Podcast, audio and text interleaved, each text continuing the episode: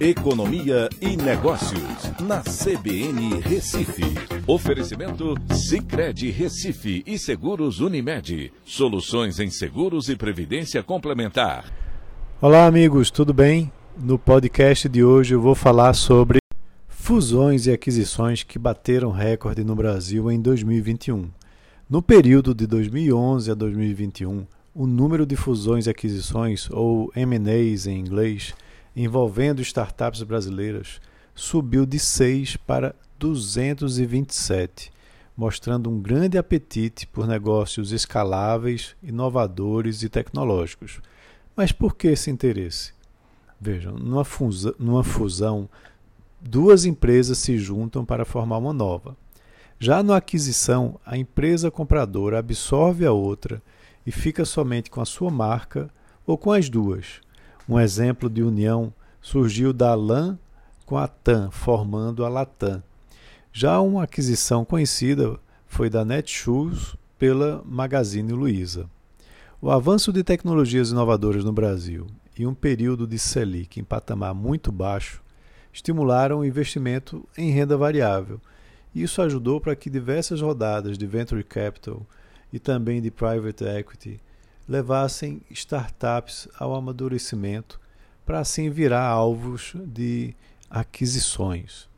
O primeiro unicórnio brasileiro surgiu em 2018 com a venda do app 99 para a chinesa Didi né, Xuxing.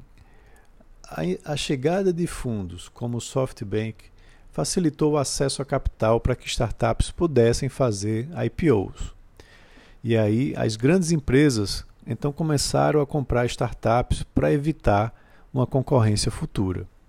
As empresas também fazem fusões ou aquisições para acelerar o seu crescimento, expandir áreas de atuação, dominar novas etapas na cadeia de produção, reduzir custos e aumentar a eficiência com economias de escala e também para adquirir novos talentos ou expertises de outras áreas. O passo inicial de um processo de M&A vem através de uma boa valuation, que determina o valor de mercado da empresa, considerando projeções de mercado em diversos cenários econômicos. Lá na sede de consultoria e planejamento, já fizemos valuations é, em diversos setores econômicos.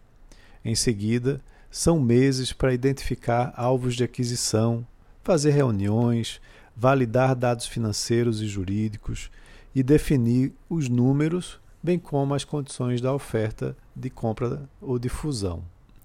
A valuation de uma startup ainda acrescenta um risco adicional, a dificuldade em prever o seu desempenho futuro. Então é isso. Um abraço a todos e até a próxima.